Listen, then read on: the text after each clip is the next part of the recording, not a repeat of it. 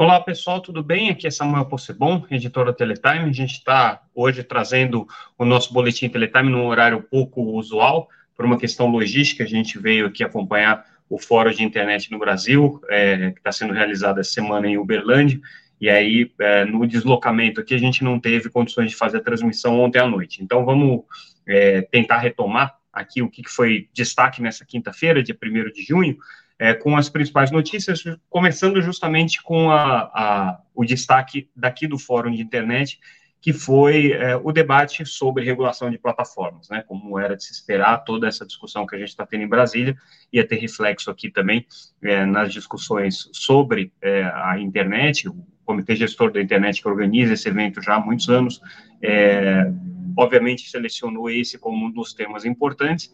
E aí ontem numa discussão que envolvia é, representantes da sociedade civil, de entidades é, que defendem direitos é, da, da, internet, direitos é, do, dos usuários de internet e também é, da Secretaria de Comunicação é, Social do Governo, a SECOM, mais ou menos se chegou a um consenso de que, pelo menos entre esses participantes, de que a proposta da OAB para regulação de internet seria mais adequada com ajustes de todos os lados, e principalmente do, da parte do governo, do Poder Executivo, uma ressalva importante com relação à perda de poder que é, o, o, modelo da OAB poderia representar para o Poder Executivo. Então, é, relembrando, né, o modelo que a OAB prevê, basicamente cria um super conselhão, né, com participação de vários setores da sociedade, que vai opinar sobre as questões regulatórias é, da internet, sobretudo na questão da desinformação, né, o foco ali da, da, proposta dessa comissão da OAB, aliás, só me retificando, né, não é uma proposta específica da OAB, é uma comissão da OAB que trata desse assunto. É, ela, ela prevê a criação desse conselho como, como uma, uma entidade supervisora aí do processo de regulação da internet.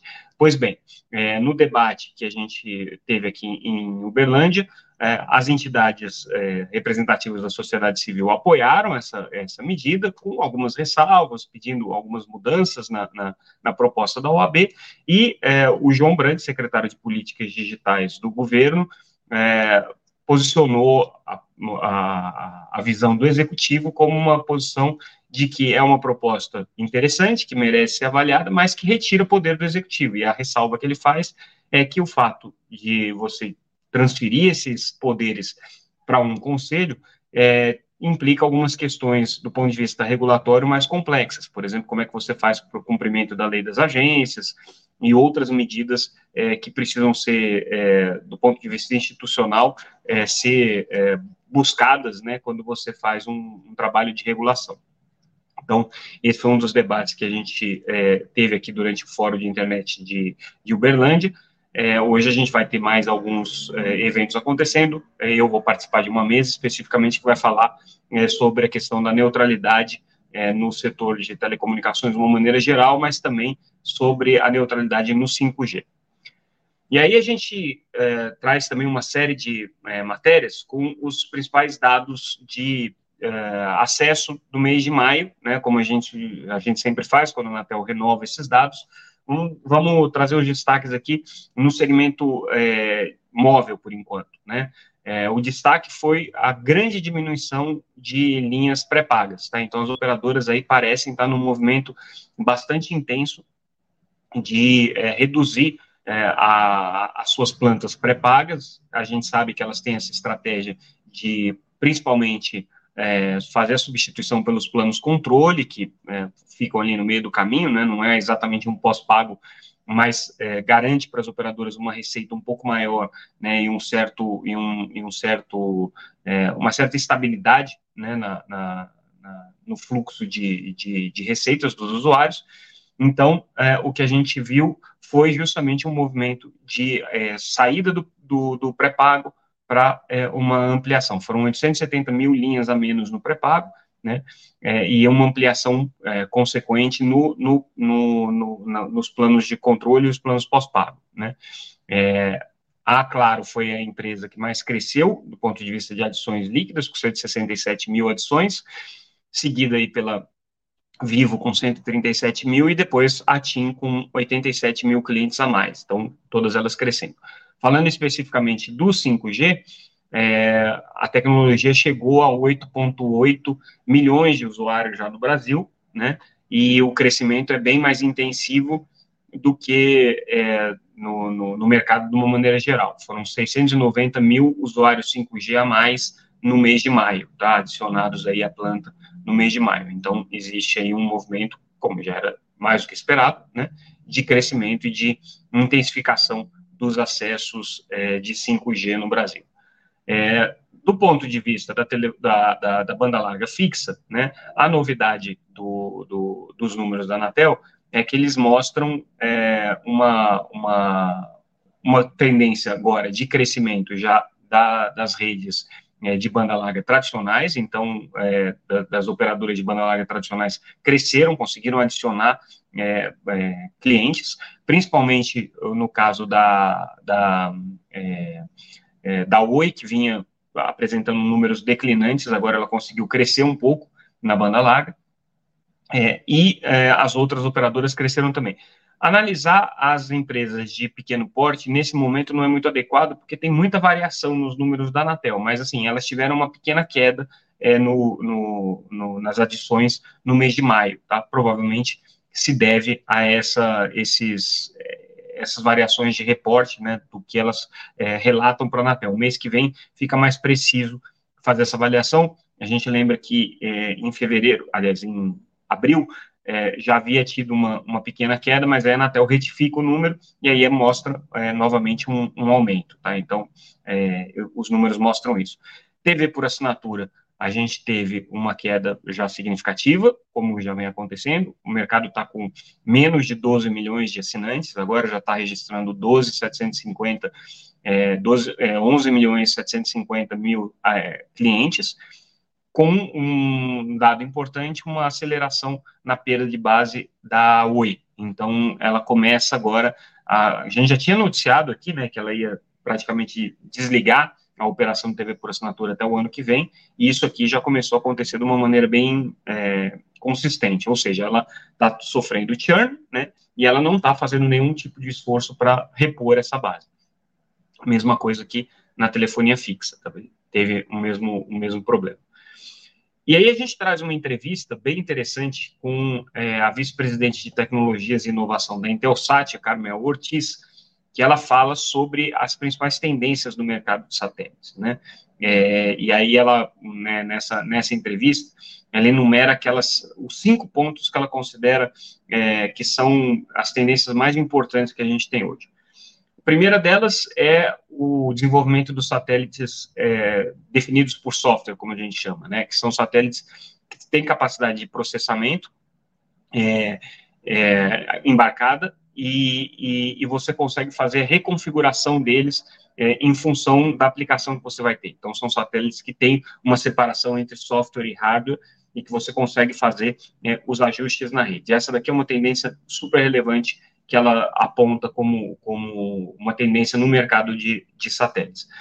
Uma outra tendência que a, a Carmel é, indica como uma, um fato relevante a ser observado dentro do, do, do, do mercado né, é, é, a questão do, do, da chegada das novas empresas que ela chama de hyperscales, né, que são as empresas que estão é, hoje é, elevando, vamos dizer assim, né, o, o, o nível de conhecimento do, das empresas é, e dos usuários de satélite com relação a esse mercado, potencializando essa tecnologia. Então, a gente está falando das empresas de internet, principalmente a Amazon, é, a Starlink, obviamente, né, ela chama também a atenção da Microsoft, pelo movimento que a Microsoft está fazendo de integração é, das suas redes de nuvem com é, o, o segmento satelital, né? É, e outras empresas que estão com essa, com essa abordagem de é, é, utilizar as redes de satélite. Então, essa é uma tendência importante. Ela também indica a tendência de uso de satélites multi-órbita como uma, uma tendência importante. Então, várias constelações operadas de maneira simultânea, isso é uma coisa que a Intelsat está fazendo com bastante é, ênfase, né? É, e ela, ela é, traz a, a como, como última tendência a discussão sobre é, você, você utilizar é, no mercado de satélites, né, é, um, um, um, ambiente mais padronizado. E esse aqui eu acho que é o ponto-chave da entrevista que ela traz. É, a, indústria de satélites nunca foi uma, uma indústria é, muito é, pródiga em, em, buscar padronizações. Basicamente, cada operadora tinha a sua tecnologia, né, e para você é, ter acesso à conectividade naquele satélite, você precisava dos equipamentos específicos para aquela rede de satélites, né. É, e hoje, a tendência, segundo ela, é que você tenha uma padronização, ou seja, com os satélites definidos por software, os satélites vão ser mais ou menos padronizados em toda a indústria, é, todo mundo vai utilizar os mesmos tipos de tecnologia, isso vai fazer com que a competição entre as empresas provedoras de satélite se dê não mais pelo, pelo, pela tecnologia em si, mas pelo serviço que é prestado em cima disso. Então, essa, esse esforço de padronização é, inclusive, uma resposta do segmento tradicional de satélites à chegada desses novos players, como é o caso, por exemplo, da Starlink. Né? É, ela entende que existe um movimento disruptivo, um movimento é, importante que está acontecendo no mercado de satélites com a, com a chegada desses hyperscalers. É, ela entende que é, a indústria de satélites está, sim, desafiada por isso, é, mas que ela tem condições de responder justamente é, se apoiando em duas coisas. Uma é essa, esse esforço de padronização, e a segunda coisa é na, no, no, legado que essas empresas têm de prestar serviços em escala global. Então, as empresas de satélite sempre tiveram que atender clientes no mundo inteiro, tiveram que criar é, redes conectando é, diferentes pontos do globo, tiveram que dar suporte é, a esses clientes, tiveram que é, é, manter a tecnologia funcionando em escala global, coisa que as empresas, as novas empresas entrantes de satélite ainda não têm a experiência de fazer. Então, ela, ela acredita que isso seja um diferencial que possa fazer com que é, o mercado, o mercado tradicional de satélite se adapte a esse novo tempo. É um movimento, é um, é um período desafiador, né, segundo ela, mas é um tempo importante.